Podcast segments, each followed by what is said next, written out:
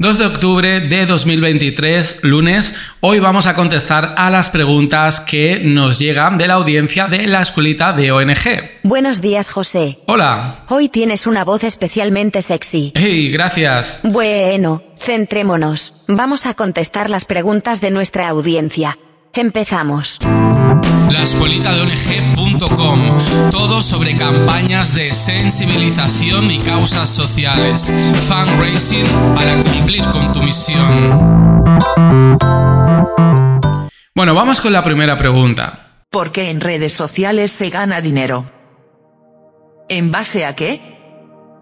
Lo pregunto porque veo a influencers jóvenes que dicen ganar dinero. Mi pregunta es, ¿cómo podría aprovecharse una ONG de eso?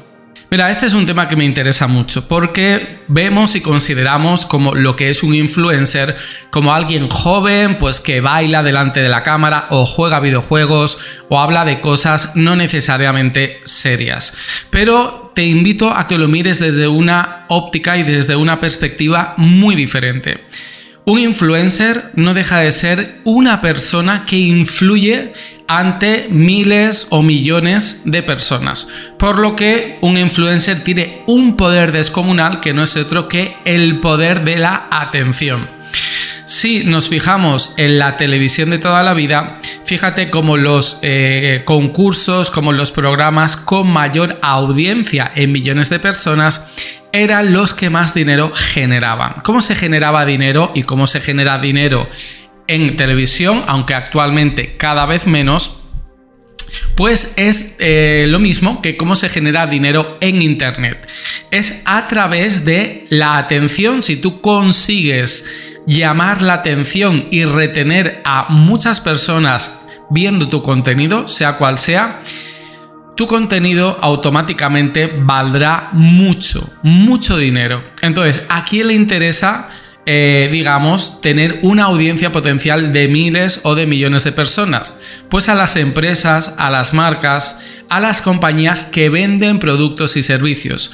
Por lo que el sistema de remuneración de un influencer es cuando una empresa te dice, mira, eh, quiero que patrocines en un vídeo, en una foto, en un directo, eh, ante tu comunidad, tu comunidad de miles de seguidores, pues este producto puede ser pues eh, un producto para el pelo o puede ser ropa o puede ser algo de comer o algo de beber, ¿vale? Comidas, bebidas, en fin, cualquier cosa con la que el influencer se sienta cómodo a la hora de anunciar y que tenga una relación mínima ante la audiencia.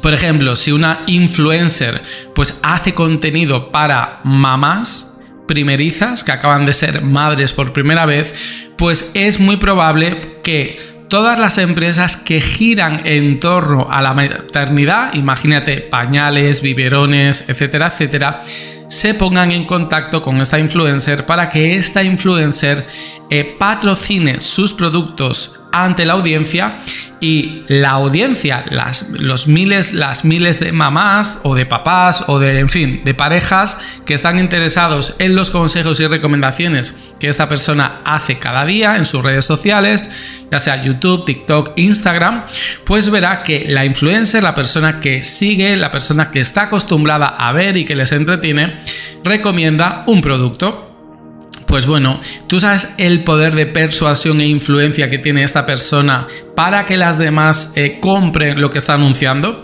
Pues este es el gran poder y así se gana dinero si eres influencer en Internet. Ahora bien, ¿cómo podría aprovecharse una ONG de eso? Siempre cuando pensamos en influencers, pensamos en contactar con influencers para decirles que por favor, que hablen de nuestras causas sociales. Eso es una primera lectura que, bueno, está bien, pero yo te invito a que hagamos otra consideración. Imagínate que alguien de tu organización, ya puede ser la directora o una persona que trabaje en el área técnica o alguien de comunicación, tenga un especial carisma, tenga un vínculo, un imán, un magnetismo, digamos, especial y conecte muy bien y empatice con las personas.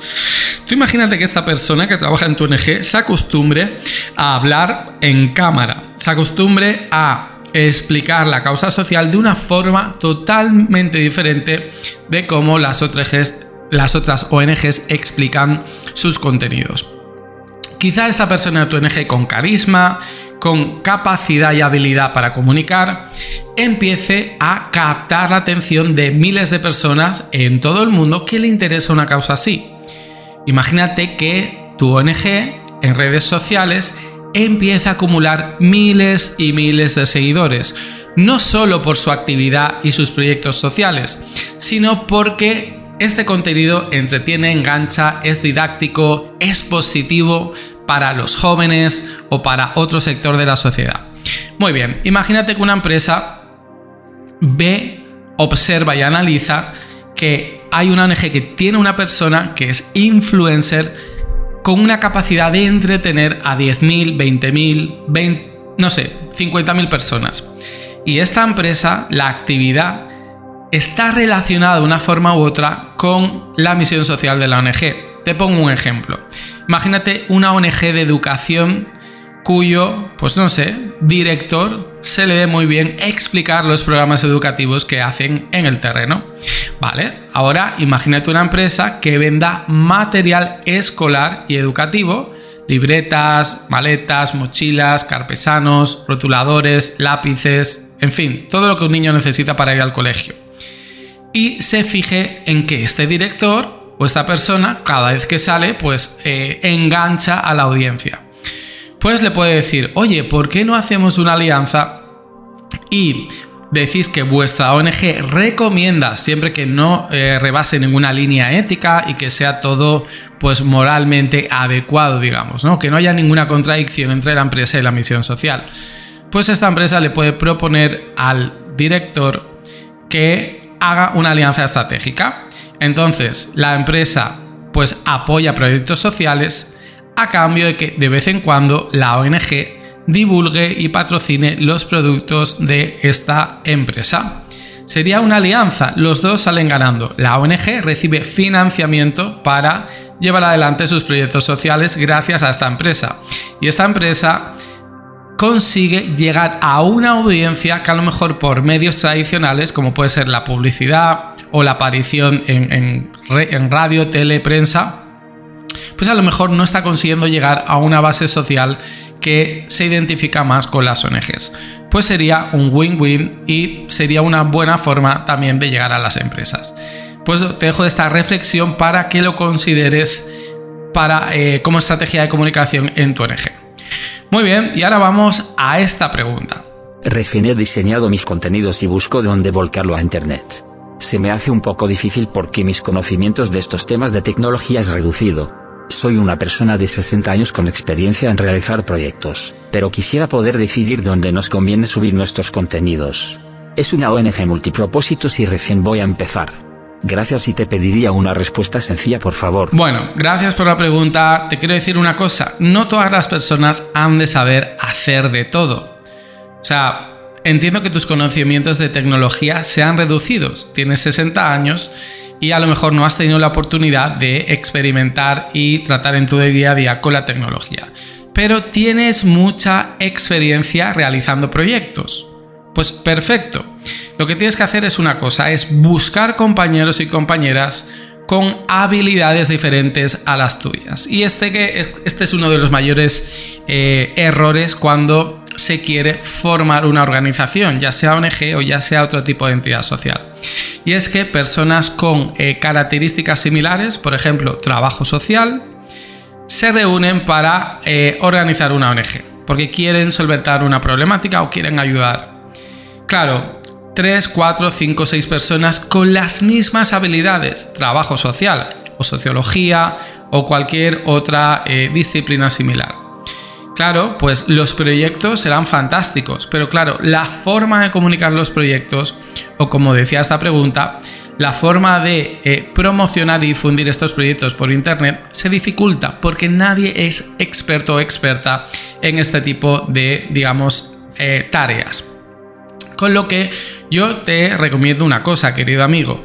O sea, no hace falta que tú aprendas ahora eh, no por la edad que tienes, la edad está perfecta, siempre se puede aprender, sino porque si tu fortaleza es la realización de proyectos, sigue ahí. Si tú eres, se te da mal la comunicación, internet y la tecnología, no pierdas en tiempo intentando, digamos, pasar de eh, mal a menos mal. ¿Vale?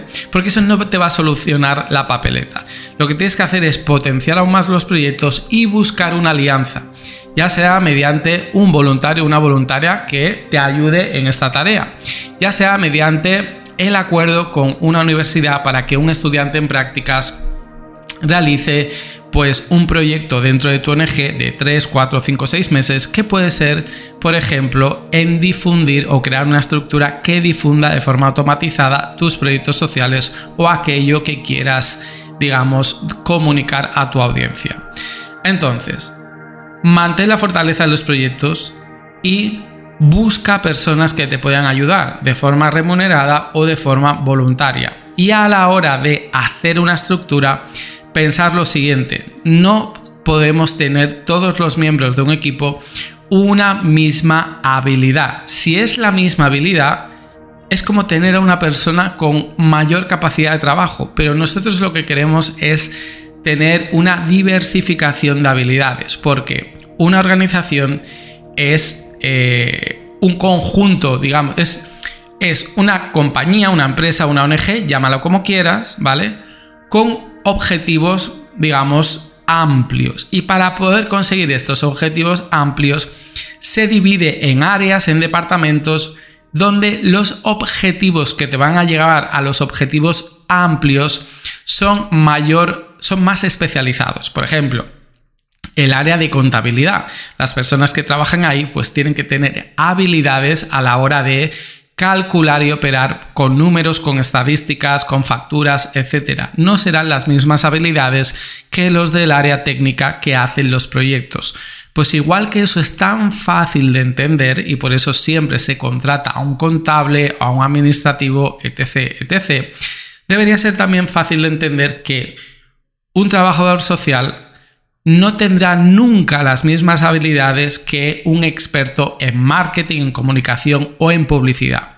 Así que yo os animo a dejar de intentar tener superpoderes y hacerlo todo y ser multitasking por organizar mejor vuestro trabajo, ya sea de forma remunerada o recurriendo al voluntariado o a los estudiantes en práctica que por el hecho de ser ONG tenéis acceso a este tipo de convenios y de acuerdos. Espero que este lunes empecemos animados.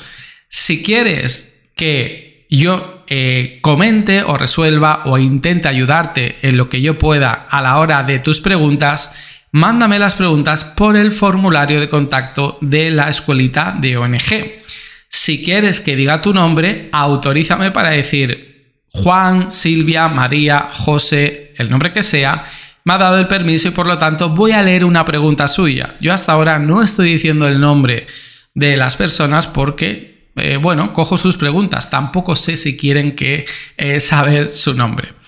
Pero en fin, eh, ya sabes que la escuelitaong.com es la plataforma online que intenta profesionalizar la gestión y actividad de una ONG en cuanto a comunicación, a captación de fondos, a gestión del voluntariado, en definitiva, hacer mejor su día a día. Los expertos, los expertas sois vosotros. Vosotros y vosotras tenéis los conocimientos, la habilidad y la pasión para cambiar el mundo. Yo solo intento hacer vuestro trabajo lo mejor posible. Nos vemos en la escuelita de ONG.com. Hasta luego.